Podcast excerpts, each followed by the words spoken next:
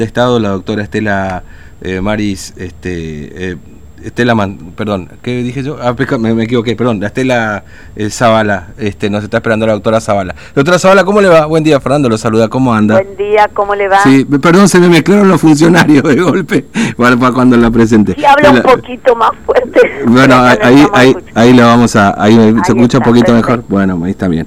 Bueno, este, doctora Zavala, ayer hubo algunos este, fallos de la justicia, particularmente uno que tiene que ver con, con el caso de este, este chico Daniel Romero y su familia eh, para el ingreso en 72 horas, según ordenó el, doctor Fernando Carvajal. Bueno, particularmente en este caso, después hablaremos de los otros, pero eh, la idea es apelar esta, esta medida, doctora Zavala, por parte del gobierno. Si usted me permite, le voy a hacer un panorama de esto, porque si usted me pregunta si apelo y yo no le explico, mm. no nos vamos a entender un poco en la situación. Bueno. Nosotros, eh, sí, es como usted dice, tuvimos dos habeas corpus ayer. Hola. Ahora, nosotros hemos tuvimos antes, dos días antes, eh, otro habeas corpus eh, que no se está, pareciera que se está olvidando de este.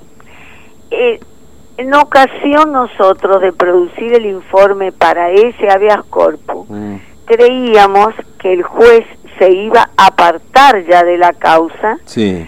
porque él mismo, 15 días antes, ustedes recuerdan, se excusó a nuestro pedido que lo hacíamos conforme eh, la última parte del artículo 13 de la ley de habeas corpus. A una sabienda que la ley de habeas corpus no permite la recusación, le pedimos que se excuse, que se aparte por una cuestión de parcialidad y él hizo lugar al pedido de fiscalía mm. y además expresó los motivos. Ustedes recuerdan porque fueron de público conocimiento, difundido, etcétera, por los cuales él se iba de la causa, que tenía violencia moral, violencia emocional, que su ánimo no le permitía emitir una sentencia, un pronunciamiento justo eh, eh, que contribuyera a la paz y a la concordia de los ciudadanos por entender de que el ministro con sus dichos le había provocado esta situación. Nosotros entendíamos claramente de que en 15 días a una había a otro esta situación no había variado porque seguía estando el mismo ministro con nosotros en la audiencia y porque él mismo había expresado que se encontraba en violencia moral en momento de emitir su pronunciamiento en estas causas por lo que le hicimos y le recordamos que se apartara y que mm. aparte por estos dichos ya no le pedíamos solo el apartamiento, sino que lo recusábamos. Porque a pesar de la limitación expresa del artículo 13 de la ley de habeas corpus, hay normas de raigambre constitucional que tienen fuerza por sobre aspectos de índole formal, que son el derecho de todos los ciudadanos de ser juzgados por jueces que se consideren imparciales. Y nosotros entendíamos que la seguridad jurídica estaba en jaque por sus propios dichos y su propia violencia moral. En ocasión de la audiencia le recordamos esto a él y le dijimos, no puede tomar aparte C, usted está, está recusado por estos dichos a pesar de la limitación del artículo 3. Él rechaza a la Fiscalía la recusación, la Fiscalía apela y quiere ejercer la posibilidad de sostener la apelación. Él dice que no se va a permitir a la Fiscalía y amenaza con apagar el audio mm. y no permite el uso de la palabra motivo por el cual nos agraviamos mucho más porque entendemos que el derecho de ejercer la defensa, le guste o no, se acceda o no, se rechace o se haga lugar, corresponde y no puede ser cercenado por nadie en un sistema republicano de gobierno. Mm. Eh, no nos permitieron, no se nos permitió, nosotros apelamos ante la Cámara esta situación, expresamos que él no podía estar en la causa, eso está tramitando en Cámara. Teníamos los dos habeas corpus de lo que usted da cuenta el día de ayer. Sí. Nosotros volvimos a decirle, usted está recusado, está en trámite, la Cámara deberá resolver, nos hará lugar o no, pero usted debió haberse apartado, haber pasado la causa al otro juez, haber hecho el trámite de la recusación y haber remitido el informe a la Cámara rechazando lo que a usted le parezca pero no puede tomar esta audiencia. Él la tomó exactamente igual a la audiencia.Nosotros le dijimos, mire que si la Cámara hace lugar, su resolución puede tornarse nula. Él igual tomó el habeas corpus, nosotros estuvimos en la audiencia de habeas corpus, pero también le manifestamos, porque él dijo que él ya tenía su criterio que era el que la Cámara le había dicho, de que hay que dar fecha cierta y que mm. se debe posibilitar el ingreso. Entonces nosotros dijimos que no sabíamos para qué estábamos ahí, porque si ya la opinión está formada, nos, nuevamente consideramos con mayor razón que él se tiene que apartar porque somos simples convidados de piedra en mm. todas las actuaciones. Eh, porque nosotros lo recusamos, él rechaza, yo apelo, él rechaza, y así estamos. Mm. Pero le quiero aclarar, le quiero aclarar, que la resolución es que a partir de la notificación ingresen. O sea, ellos van a ingresar. Así que esta cuestión de falta de sensibilidad, de desapego y todo, no es así desde ningún punto de vista, porque es la secuencia que yo le cuento, mm. porque tenemos el legítimo derecho nosotros de querer que nos juzgue, que nos dé la seguridad jurídica, ya que él mismo dijo que está en violencia. Y la verdad, nosotros no podemos tener un termómetro para saber cuándo la violencia moral está y cuándo va bajando la violencia moral, porque no es así como se obtienen los pronunciamientos judiciales. Mm. Eso simplemente. Eh, ahora, Después, sí, eh, es decir, a ver, para llegar a esta instancia, doctora Zavala, y, que entendamos todo, es decir, lo que ustedes plantean... lo que he explicado. Sí, sí, sí, no, perfectamente, pero por eso se lo quiero preguntar, es decir, básicamente lo que ustedes hacen es eh, plantear la, la, inhabilidad del juez para decidir este tipo de, de habeas corpus. Estamos planteando que él se tiene que apartar, mm. independientemente de la limitación del artículo 13 de la ley de habeas corpus que dice que no se puede recusar en el habeas corpus, porque él ya se excusó y se apartó por expresa aplicación del artículo 13 porque la fiscalía cuando le pide la vez anterior que se vaya, lo hace en virtud del artículo 13 y él dice, hago lugar al pedido de fiscalía y la fiscalía lo pidió en base a ese artículo. Pero aun cuando esa norma tuviese esa limitación, yo tengo derecho, la provincia tiene derecho de ser juzgada por un juez que tenga imparcialidad. Y él mismo dijo, no lo digo yo, lo dijo él, que estaba en violencia moral por los dichos que expresaba el ministro y que le perturbaban el ánimo y le impedían una sentencia justa.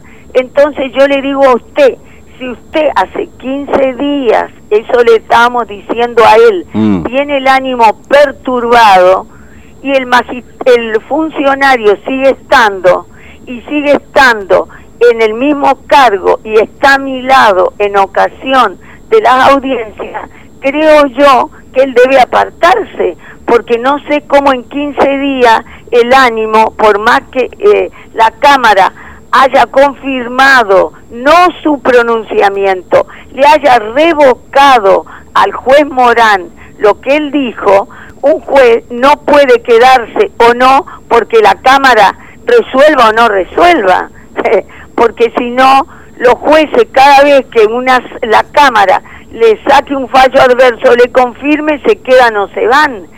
Y la recusación no es para los jueces, es para los ciudadanos, es mm. para garantizar el acceso a la justicia en seguridad jurídica.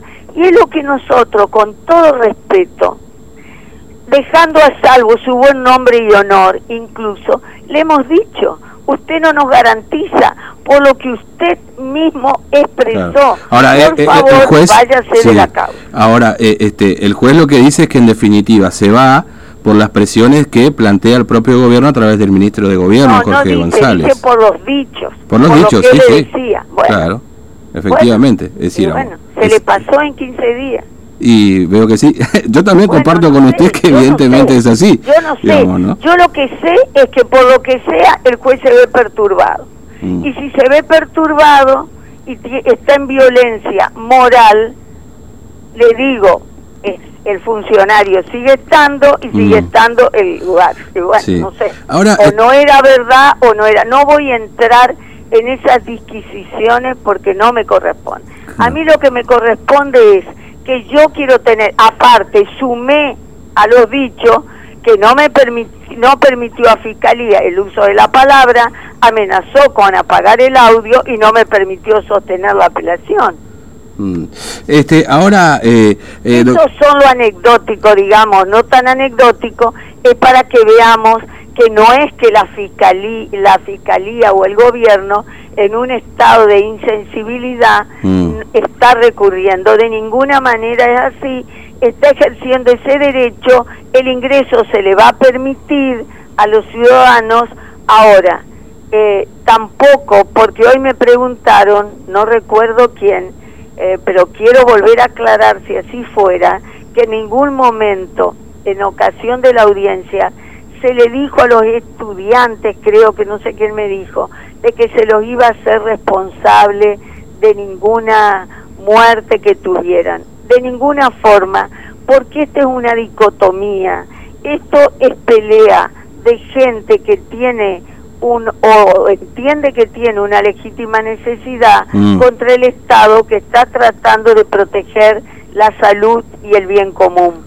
Es una falsa antinomia que no corresponde eh, de ninguna manera y menos en una audiencia de habeas corpus de lo que da cuenta que no estamos tratando de ninguna forma un habeas corpus, de ninguna manera. Mm. Porque también le quiero aclarar que en la, en la audiencia él hizo lugar parcialmente al habeas corpus, porque él dijo la fiscalía tiene razón, no es un habeas corpus colectivo, entonces hizo una creación doctrinaria y lo adecuó a otra figura que pudo haber rechazado por ese motivo. Bueno, no se dijo en la audiencia, perdón, doctor Zavala, no se dijo en la audiencia seguramente esto, pero sí durante las conferencias se dijo que este tipo de habeas corpus eran un este un estatuto del contagio, digamos, ¿no? lo que se ha dicho, pero una cosa es decirle a los jóvenes, ustedes van a ser responsables, y otra cosa es sostener este hecho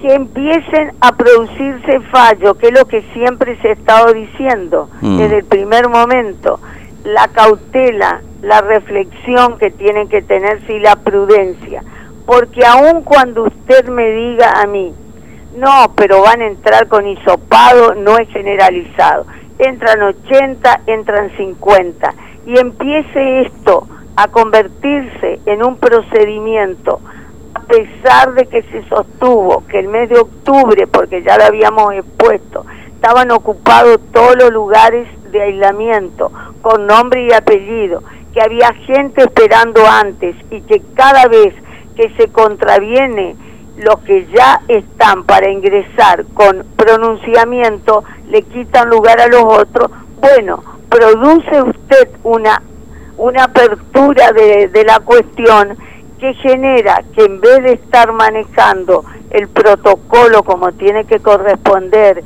por parte del órgano administrador, lo está manejando el Poder Judicial. Entonces la reflexión es del desborde, ¿quién se va a hacer cargo? Mm. Esa es la pregunta.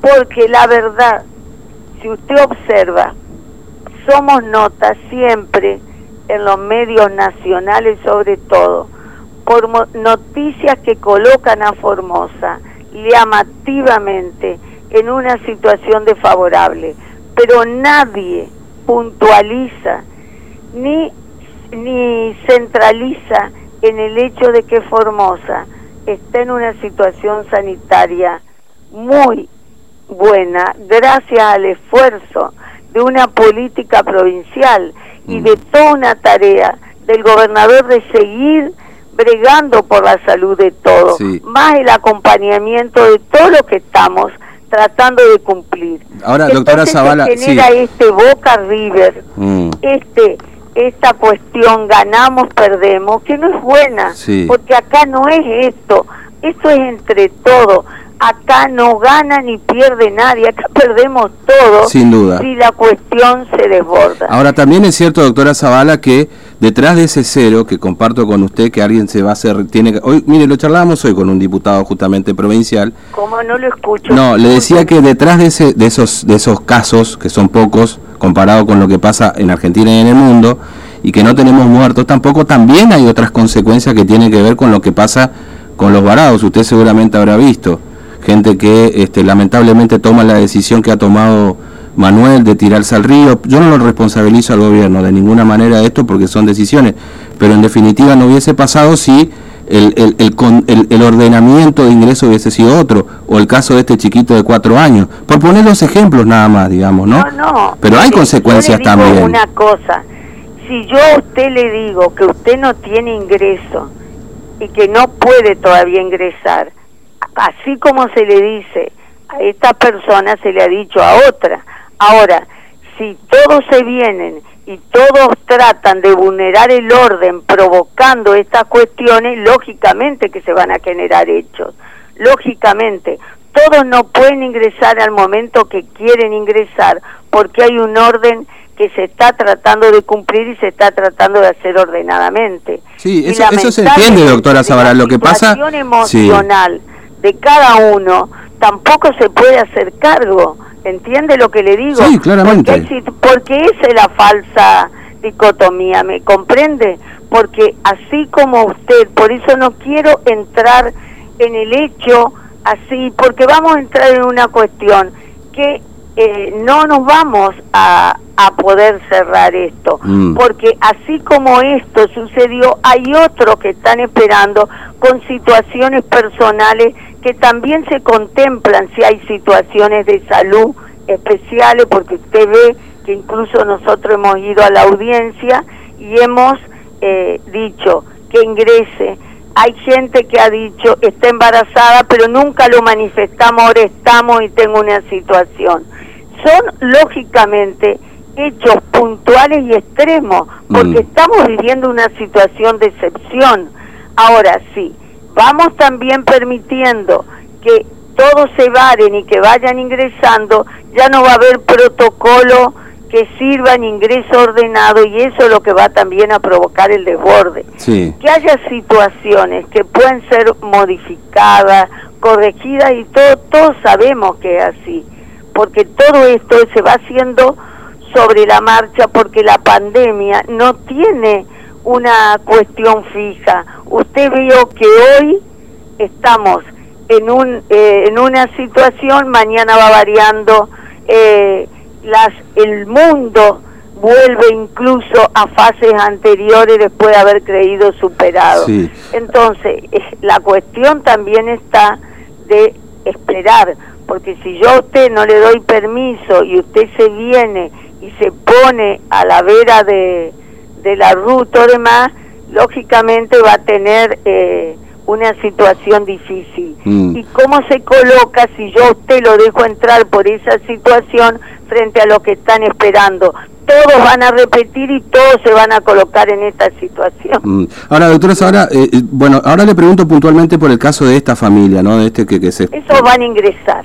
¿Tienen fecha ya? Que si me pregunta, ya le digo, por eso le estoy diciendo, que ahora nada de insensibilidad ni nada. Ahora es a partir de la notificación y así que en el plazo que está ya se le va a notificar. Tendrá que hacerse el sopado, el PCR y va a notificar. Mm. Y va a ingresar, porque lo que nosotros estamos recurriendo es la actuación del magistrado, pero vamos a dar cumplimiento a estas cuestiones, pese a las nulidades que pueden surgir por haber tomado una audiencia sin haber esperar eh, que se resuelva su cuestión de eh, recusación. Es decir, en estas 72 horas esta familia va a ingresar, digamos. Va a ingresar, sí, va a ingresar. Mm. Ahora, también yo le llamo a usted, así como usted me preguntó y me dijo que es también la situación en que se colocan a los varados, yo le pregunto a usted, si yo a usted le digo, mm. no ingresa, no puede llegar, usted arriesga a venir con su hijo al borde de,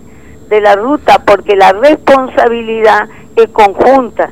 Sí, yo no, pero seguramente otra gente sí está a la vista. No lo debe colocar en esta situación. No, claramente, doctora Zavala, pero... En general también le digo, ya que hablamos de, estamos hablando de responsabilidad. Ya el tema está resuelto y él va a ingresar si es esto el tema puntual. Mm. Eh, doctora Zavala, le agradezco mucho su tiempo, ha sido muy amable. Muchas gracias. Gracias por la entrevista, hasta luego. La doctora Estela Zavala, bueno, confirmando que finalmente esta familia va a ingresar, este, de Daniel Romero, en estas 72 horas, con este chiquito de 4 años. Bueno, después debatiendo, por supuesto, por otras cosas. La verdad, este, uno, uno sinceramente quisiera poder conversar con algunos otros funcionarios, dirigentes políticos que a veces bueno, hoy, por ejemplo, se lo preguntamos directamente. Digo esto porque muchas veces nos dicen, eh, pero ustedes hablan con esto, no hablan con lo otro. Miren, la lista de gente que tenemos, de diputados del oficialismo, de funcionarios del oficialismo para conversar, es larguísima. No nos atendió nadie. Así que no atendió la doctora Zavala. Dijo, va a ingresar esta familia. Por supuesto, tiene, tiene los argumentos que, que sostiene el gobierno. A uno le pueden gustar, a otros le pueden parecer acordes, a otros no. Pero se lo preguntábamos hoy más temprano también al diputado Ramírez. Pues yo ya se lo le, dicho este, mi opinión sobre, sobre algunas cuestiones puntuales. Pero también se lo preguntamos hoy al diputado Ramírez. Si finalmente se permiten ciertas flexibilizaciones y se disparan los contagios y lamentablemente tenemos algunas personas fallecidas, ¿a quién vamos a responsabilizar? Es una pregunta que nos tenemos que hacer también, ¿eh? Este, por eso también le decía a la fiscal, y sobre la última pregunta que me hacía la fiscal, seguramente vos, yo, alguno de ustedes que nos está escuchando, no, no, no vendría con su hijo de cuatro años a estar en la intemperie, o no tomaría la decisión de tirarse a un río para pasar. Esto lo diríamos sentado en un escritorio, digamos, ¿no? Seguramente. Ahora, no sé cómo reaccionaríamos si nos toca estar en la misma situación. Honestamente se lo digo. Hoy seguramente si alguno se hace esa pregunta, vos que estás en tu casa hoy sentado escuchando la radio o en el laburo, si te haces esa pregunta seguramente vos tomarías, dirías, bueno, no, yo no lo haría. Ni, ni, ni expondría así a mi familia, ni tampoco tomaría la decisión de tirarme un río para pasar. Bueno, hay gente que sí tomó esa decisión. Porque no todos son como uno, ni nosotros estamos en esa situación tampoco. Entonces es difícil decirlo. Es difícil decirlo. Este, pero bueno, lo que le podemos contar como noticia es esta. Y después debatimos muchísimo respecto de este, la mirada que tiene el gobierno, pues ya lo hemos dicho, hemos hablado y ya se ha opinado suficiente, me parece. Va, no suficiente, nunca una opinión suficiente, pero hemos hablado bastante ya, y ustedes conocen la opinión respecto de, eh, de que estas cuestiones a veces se tornan hasta innecesarias, digamos. El gobierno se expone al cohete con cosas como esta. se expuso al cohete con lo de Carmen, eh, se expuso, se pone al cohete con esto, y parece ya, y se convierte casi como en un capricho. Y después termina todo el mundo pegándole con cosas que se pueden resolver de otra forma. ¿O no les parece que se le puedan resolver de otra forma? Por supuesto, uno entiende también lo que sostiene el gobierno que dice, claro, si yo le dejo pasar a él, se me vienen 100. Pero el que dispuso el ingreso a Formosa de esta manera es el propio gobierno.